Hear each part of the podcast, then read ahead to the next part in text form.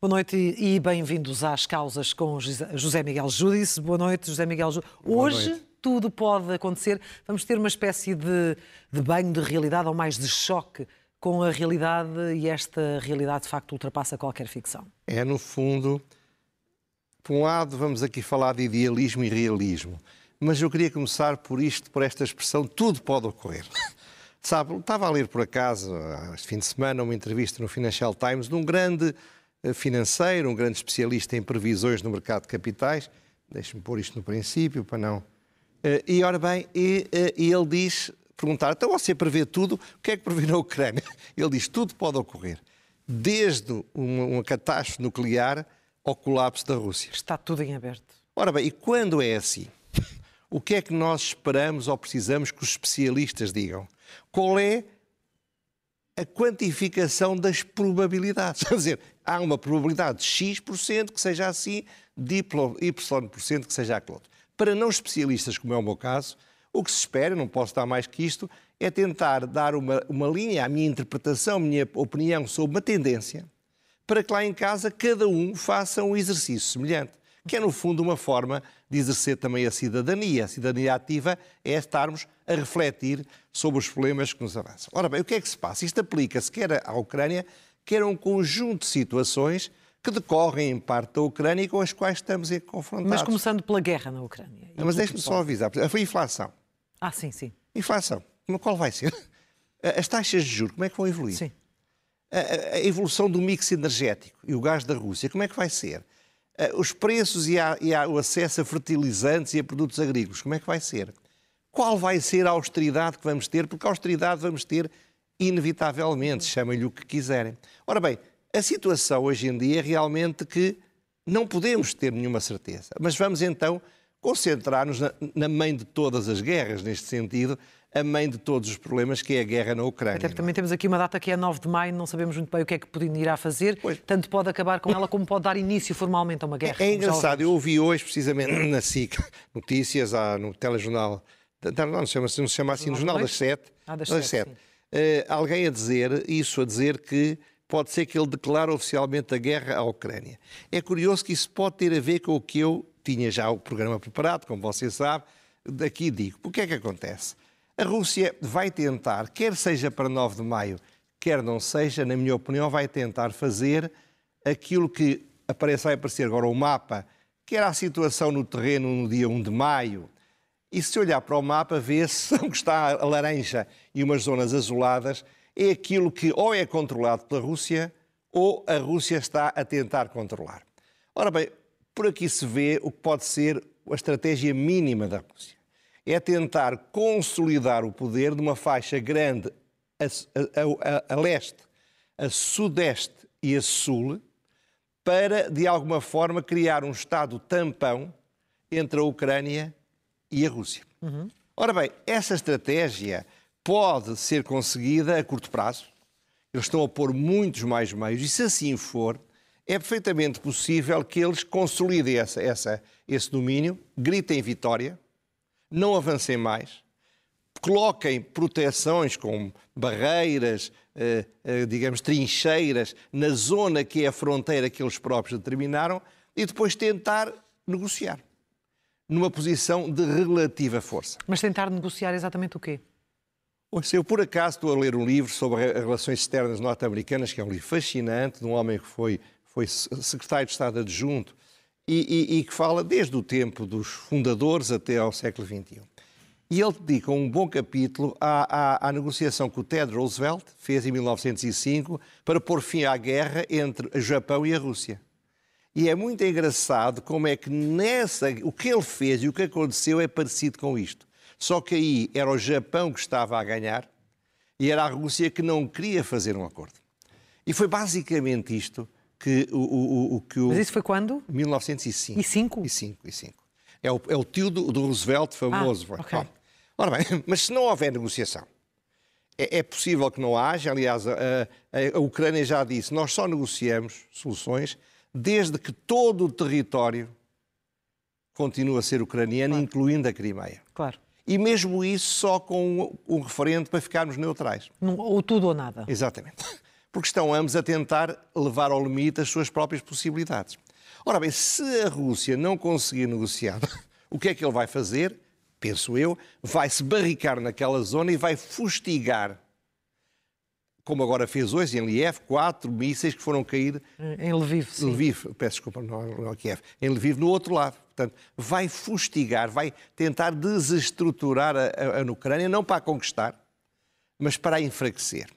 Ora bem, mas se isso não chegar, eu tenho lido e de pessoas responsáveis e tenho ouvido pessoas responsáveis a dizer que a Rússia pode usar armas nucleares táticas, que são, segundo dizia alguém ontem ou anteontem, têm um potencial maior que a bomba de Hiroshima. Só comparadas com as estratégicas, são muito mais pequenas. Ora, isso será um passo em frente na, no, na, na escalada militar que vai ser muito complicado. E de consequências imprevisíveis ao nível da contaminação também. Exatamente. Além do mais, eles estão a dizer isso, não quer dizer que o façam. Mas já não é a primeira vez que falam nisso. Não, não, não, não. E, há, e, e analistas responsáveis estão a dar crédito a isso.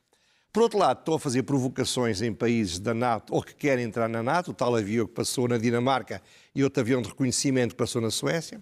Estão a fazer, um, fizeram um, comentário, um documentário na, na sim, televisão Rússia uh, sobre, eu não vi, mas li, sim, sobre, digamos, o, o que acontecerá em, em Madrid, em, em, em, em, Paris, Alemanha, França, em, Berlim, na, na, na, Londres. em Londres, se, se houver a guerra nuclear. Portanto, estão e a criar não, não são interceptados, também numa política de medo. É? Exatamente. E por outro lado, é muito natural, vamos falar isso mais à frente, que tentem usar a arma da carestia do gás.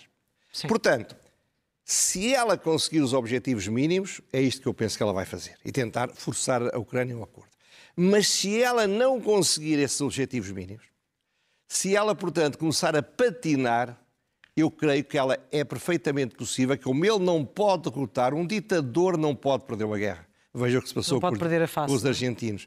Portanto, ele vai fazer o que eu chamo Armagedão, que é aquela cena bíblica de Deus que chega e vai aniquilar todos os exércitos do diabo, eh, que vai no Apocalipse, mas que é um pouco a ideia que está na cabeça do Cirilo I.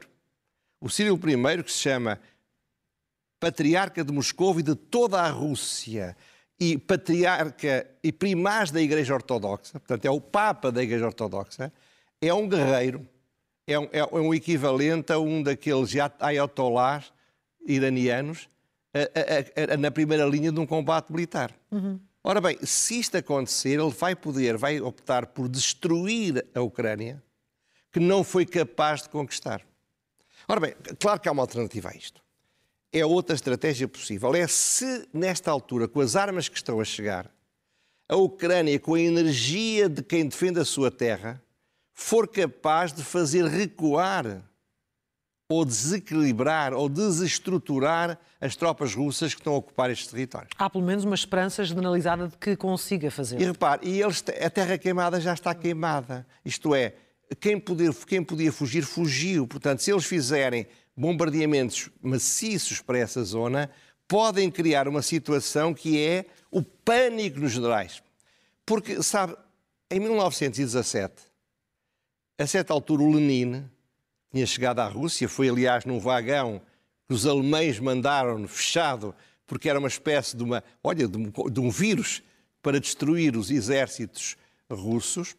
Ele, a, a, a, criação de uma atmosfera muito agressiva contra as mortes foi essencial para que, para que os, os soviéticos tivessem ganho. Portanto, pode haver um receio dos militares de que os exércitos comecem a perder a disciplina. E se assim for, pode acontecer que eles façam uma grande pressão para obrigar o Putin a negociar mesmo na posição de fraqueza. Uhum. E aí a única coisa que eu penso que ele poderá conseguir é a Crimeia, e mais nada. Quando muito um referendo internacional na zona do Donbass, para que se veja o que é que querem manifestamente ou não as populações. Ora bem, porquê é que eu acho que isto é, é relevante?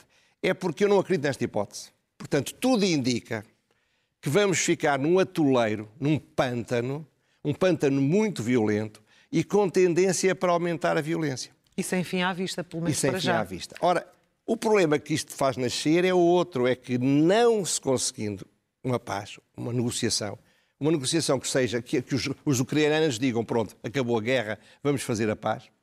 Nessa altura, o ódio que está instalado na Ucrânia É um ódio completamente compreensível. E que já se nota nas reportagens, é, é muito visceral já. É, é visceral. E repare, imagino que seria a paz entre o Hitler e, e, o, e, o, e, o, de Gaulle, ou entre o Hitler e o Churchill, se eles fizessem um acordo e o, o nazismo continuasse. Não era possível. Uhum. Agora, ali é pior, porque tem algo, tem algo de guerra civil, percebe? Porque eles estão muito metidos uns com os outros. Há muitos ucranianos na Rússia e muitos russos na Ucrânia. O, o, o russo é a língua dominante de uma grande parte da Ucrânia. Portanto, nessas condições, se eles fizerem tal barricada, os ucranianos vão se dedicar a lutas de guerrilha. É. A menos que a Rússia aplique ali uma tática semelhante àquela que aplicou, por exemplo, em Alepo, na Síria. É a distribuição, destruição... é o tal Armagedão de que eu estou a falar. Esse, é, esse, é... No fundo, o que fez em Mariupol também. Ex exatamente, mas fazer à escala de um país. Ora bem, o que é que me preocupa? Preocupa-me isto tudo, como é óbvio.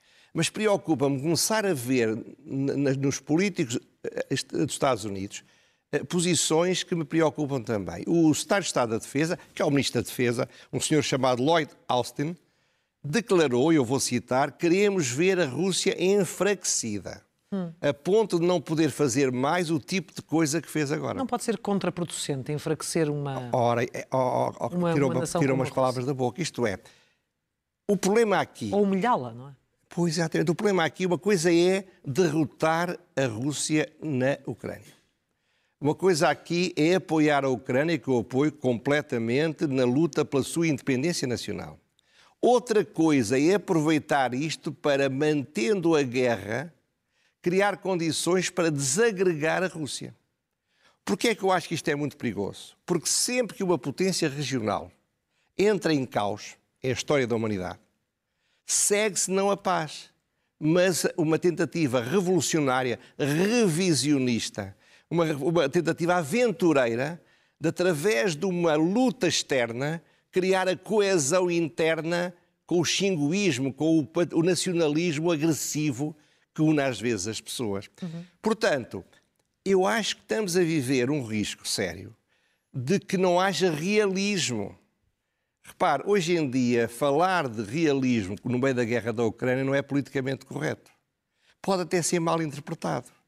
Eu quero a vitória da Ucrânia.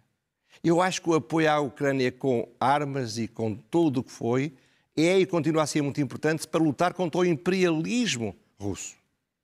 Porque se a Rússia ganhasse, a situação não ficaria melhor. Mas é possível sair de uma guerra perdendo-a sem, sem ser humilhado?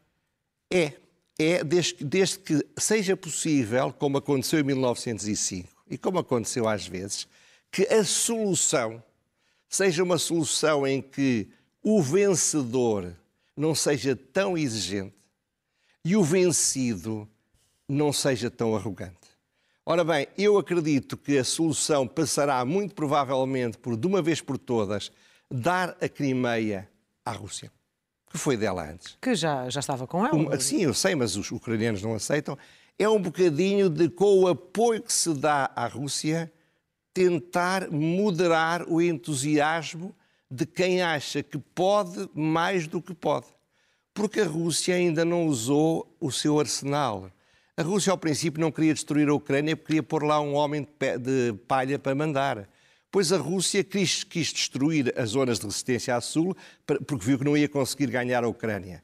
Agora, no momento em que eles acham que não têm saída, no momento em que se acha que eles vão ser destruídos eles próprios, eles podem caminhar no sentido aventureiro com a tal arma nuclear tática, arrasando a Ucrânia e criando um risco enorme de uma reação do Ocidente com base na opinião pública que está muito e muito bem a favor da Ucrânia. Uhum. Portanto, é, tudo pode acontecer e o gás, o gás não vai ajudar. Não. O gás, o petróleo, se bem que houve uma reunião mas, que não foi conclusiva, não é? Não, mas, mas, a tendência mas o caminho está, é esse. Está lá, isto o é. É o caminho é acabar rapidamente com as importações de petróleo da, da Rússia, porque há soluções alternativas, nem sempre, porque agora a Eslováquia vem dizer a nossa refinaria só trabalha com aquele tipo de petróleo. Nós não podemos um dia para o outro ir buscar petróleo igual ou parecido para refinar. Mas, como linha geral, é muito provável que se deixe de comprar petróleo. A União Europeia vai continuar a insistir que é contra o embargo receberem do, pagarem do rublos. Uhum. E, além disso, quanto ao gás natural, e tentar substituição até ao final do ano, até começar a ser muito necessário. Essa será uma alternativa mais fácil, apesar de tudo? Se nós vamos ver, vamos ver o mapa, no entanto, que é, que é uma, uma espécie de, que saiu no Expresso, aliás, vejam no Expresso, que no Expresso isto está de uma forma, como é que eu ia dizer, eh, pode-se carregar e ver... Mais interativo. Mais interativo.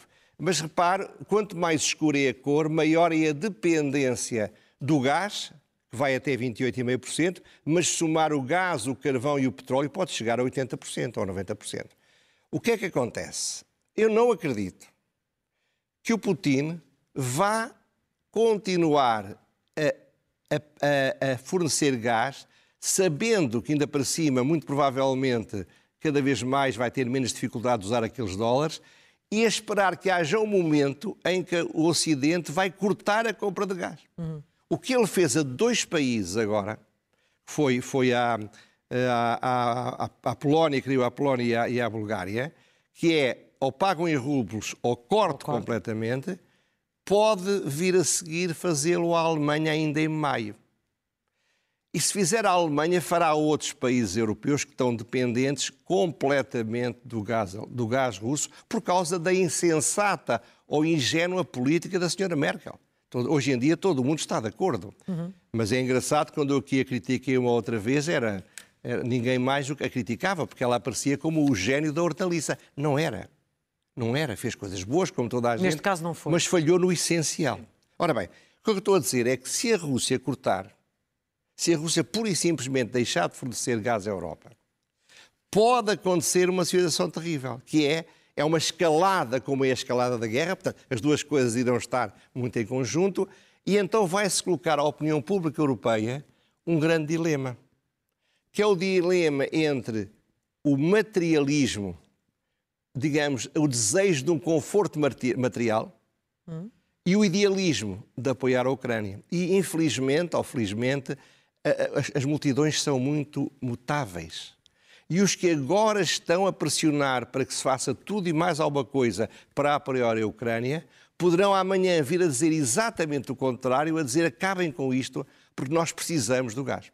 Ora bem, e é com isso que o Putin também está a jogar. O Putin não é louco, o Putin é inteligente.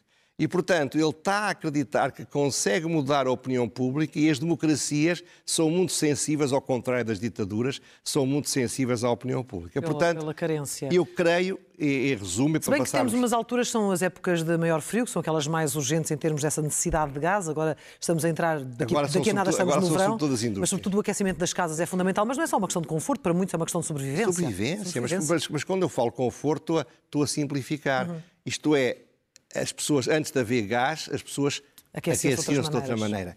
Portanto, pode-se não morrer, mas é horrível para quem está habituado aos confortos da civilização. Portanto, esse, esse conflito é aquilo que o, que o Putin está a tentar Está a jogar com, é essa, com essa frente. Vamos avançar para nível nacional, uma vez que na passada semana falou da crise do sindicalismo em Portugal e uh, certamente esteve atento às eh, manifestações uh, do 1 de maio. Certamente esperaria mais gente nas ruas, mas este ano foi, Ora bem, é isso, relativamente é, é, fraco. É, é exatamente isso que aí que eu quero focar. Eu, eu, eu, fiz, falei sobre o sindicalismo, mostrei a minha preocupação, porque acho que para o Estado de Direito é importante que haja um sindicalismo forte, mas um sindicalismo que luta a favor dos mais desfavorecidos e não dos mais favorecidos dos desfavorecidos. Seja como for, eu li os jornais e fiquei espantado com o enorme sucesso, heroico até, que foram as manifestações da CGTP. Da UGT fez uma conferência, fez, ninguém falou. Vou demos, mostrar, demos nota disso no vou mostrar, sim, sim, vou mostrar a primeira página do, do público do dia seguinte, que tem uma belíssima fotografia. O público de 2 de maio, na capa. 2 de maio, tem uma belíssima fotografia. Umas belas bandeiras, não é? Portanto, quem olhar para aquilo pensa que a Fonte Luminosa foi um enorme sucesso. Aliás, esta fotografia podia, com a cor a mais, ser da tomada ou do cerco do Palácio de Inverno em 1917. Sente-se naquele fotógrafo, não, estou, não sei se é verdade, estou a imaginar o entusiasmo com o que via. Ora bem, todas as fotografias que eu vi, e eu, houve jornais como o Observador e o Público, tinham 20, 25 fotografias na, na edição online. Eram todas entusiásticas, heroicas. Só que nesses dois jornais, em mais nenhum jornal português, aparecia lá no meio uma fotografia em cada um deles da fonte luminosa. São muito parecidas, foram tiradas do mesmo sítio, e agora vamos mostrar a fotografia da fonte luminosa na manifestação da Intersindical. Hum. Ora bem, aquela fotografia é de facto o sinal de, um fracasso. No entanto, Sim. o Observador, que não é propriamente o jornal comunista, a, a, o título que dava era Milhares enchem as ruas de Lisboa. Basta haver uh, dois mil para serem milhares. Pois, mas claro, o que eu acho é que. Acha, acha que projeta muito mais do que aquilo que de Eu facto... não quero acreditar que os jornalistas ocultaram a notícia, mas a notícia. Não, não. Sei lá, não sei, mas não quero acreditar. Mas a notícia aqui não era haver milhares de pessoas na rua. A notícia não eram aquelas bandeiras. A notícia, e nenhum jornal a fez, era o que é que está a passar para que haja uma manifestação da intersindical num dia tão marcante que deixou completamente às moscas a fonte luminosa. Estava um belo dia de sol, havia muitas pessoas na pois, praia pode, também. Pode ser o Covid, pode ser... Não, as pessoas não estão muito motivadas para lutar contra o governo, hum. uh, o apoio à, à, Rússia contra a Ucrânia pode ter... Desmo... As causas podem ser muitas. Denota a crise. Mas é uma crise, é uma crise do sindicalismo. E porquê é que eu me preocupo com a crise do sindicalismo? Pelas mesmas razões que me preocupo com tentar humilhar e destruir a Rússia. Sim. Porque quando se faz demasiado para destruir uma força que gosta de reagir. Alguma ponderação, algum equilíbrio, algum sentido das coisas que se nota no sindicalismo organizado, não no sindicalismo revolucionário, pode ir embora e podem vir os aventureiros. Por isso eu digo, cuidado com a desagregação das centrais sindicais. Cuidado com isso. Ou até do próprio Partido Comunista Português? E até do próprio Partido Comunista Português. Eu muitas vezes aqui disse que o Partido Comunista é essencial ao Estado de Direito é essencial por isso mesmo, porque é um, agrega certo tipo de radicalismos de uma forma, apesar de tudo, mais equilibrada. O que eu temo é que se, se, o sindicalismo, este, se for embora, nós vamos ter muitas saudades, que já temos, do Carvalho da Silva, que foi um grande líder da intersindical, mas até saudades da Isabel Camaria. Mas como assim? Porquê? Porque vão e virão outros piores porque virão... De uma políticas ultraliberais? Não, não, completamente revolucionários, completamente radicais, apostando, como acontece em França, não é? Não é no século XIX, ainda hoje, a sabotagem. Percebe? As ocupações. Portanto, há uma, há, o, o Partido Comunista é um partido muito conservador. O sindicalismo tradicional é conservador. Se perdem o pé, se perdem eleitorado, eles vão à procura dele, como o, o, o Putin pode entrar numa aventura para evitar a sua própria derrota. É assim que o caos ocupa os vazios também, muitas Exato, vezes. É exatamente isso. Uh, vamos às rubricas, começando pelo elogio.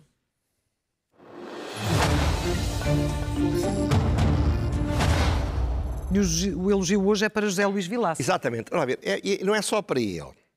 É para todos os portugueses, e são muitos, que por esse mundo fora chegam a lugares de excelência tem um sucesso e, e, e, e, tem um sucesso pessoal e profissional e que aqui muitas vezes é esquecido, sabendo nós que ser, ter sucesso em Portugal é muito mais fácil do que ter lá fora. Zé Luís Vilaça é um grande amigo há mais de 60 anos, tem de fazer essa declaração de interesse, é um amigo fraterno, é como um irmão. Ele foi presidente do Tribunal de Primeira Instância, hoje o Tribunal Central da União, foi juiz do, do, do, do Tribunal de Justiça da União Europeia, teve os mais elevados cargos, fez agora um Liber Amicor, um livro em sua homenagem, onde estão algumas das maiores figuras mundiais da área do direito europeu e direito da concorrência, que são a especialidade deles, e portanto eu acho que ele merece esse elogio. Mas se querem saber mais sobre o José Luís Vilaça, leiam hoje no Observador um artigo de outro amigo dele e amigo meu, João Vanzeler, que descreve num texto muito simples, muito bem escrito, quem é José Luís Vilaça. Parabéns. A seguir, a ler é o melhor remédio.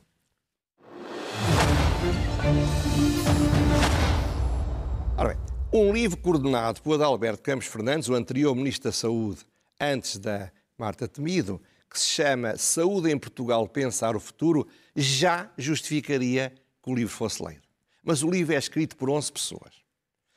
11 capítulos, digamos assim. E entre os autores, além dele, está Maria do Blanco Roseira, uma grande ministra, presidente, ex-presidente do PS, eh, ex-candidata presidencial, Oscar Gaspar, que é um socialista, que hoje em dia é o presidente da Associação dos Hotéis eh, Privados, é que se chama assim, o Manuel Lemos, que é o presidente da União das Misericórdias, o Luís Filipe Pereira, que foi ministro da Saúde do governo do PSD, Fernando Araújo, o diretor do Hospital São João.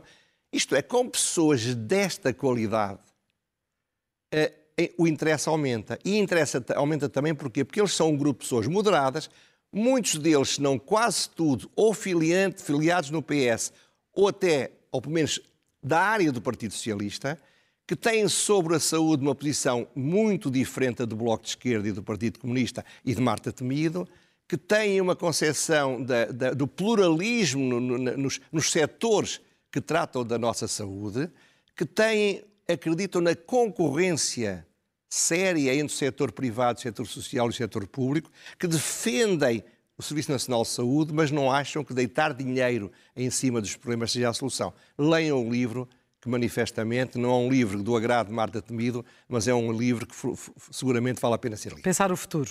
Saúde em Portugal, pensar o futuro de Adalberto Campos Fernandes. Agora a pergunta sem resposta.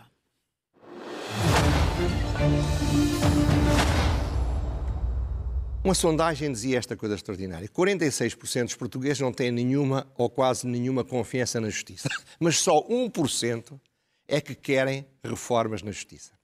Porquê é que isto é importante? Porque isto é a expressão de um defeito social.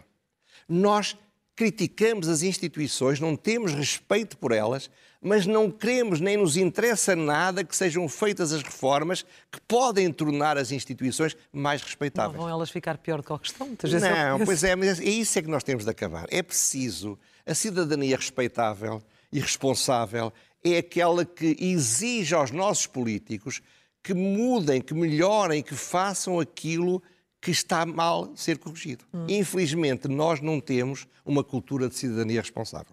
E, finalmente, a loucura mansa. Então. Ora bem, eu achei uma loucura que chegasse, depois da guerra da Crimeia, desta de 2014, ter uma associação com russos a tratar dos imigrantes ucranianos. Este é o caso da semana. Era ainda mais loucura que depois de 24 de fevereiro isso continuasse a acontecer. Uhum. Mas a verdadeira loucura não é isso.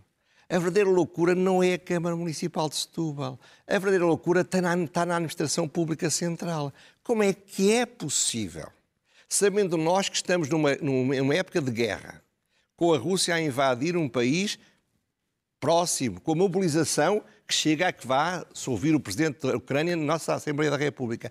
E nem no Ministério dos Negócios Estrangeiros, nem no Ministério da Defesa, nem nos Serviços de Segurança. Em lado nenhum ninguém se interrogou a perguntar vamos lá ver que associações há por aí que estão ligadas à Rússia. Uhum. Mas não ligaram aos avisos. Isto é, a ideia de que não há espionagem, não há problemas, tudo vai correr bem. Este desinteresse cívico dos portugueses é um bocadinho parecido com a história da justiça que eu falava há pouco. Mas aqui a responsabilidade é da administração pública. Eu não estou a responsabilizar o governo. Mas na administração pública há um senhor que é o diretor-geral de qualquer coisa que deve dizer, é, eu estou interessado e sou responsável por serviços de informação. Vamos Mas, lá ver o, o serviço de informação, os serviços, os serviços secretos, para, para, que se entenda por todas, não têm de facto a obrigação de, de, claro. de agir nesta E o Ministério da Defesa e o Ministério dos Negócios Estrangeiros, um desinteresse absoluto. Eu, a loucura total é esta. É um país desarmado pela, pela, forma como a administração pública olha para os verdadeiros problemas. Não lhes interessam, não vai haver problema nenhum. Nem, se calhar nem acreditam. Aquele rapaz que lá ia tirar as, os nomes das pessoas, né? é tão boa pessoa, até é tão útil. Ninguém, ninguém tem maldade em Portugal, sabe? Não há até a ver. Há até a ver. Veremos o que, é que acontece na próxima vez, se, se ficou alguma lição. vamos, ver, vamos ver sim. José Miguel Júdice, até terça-feira. Até terça-feira, Em novas causas aqui na SIC Notícias.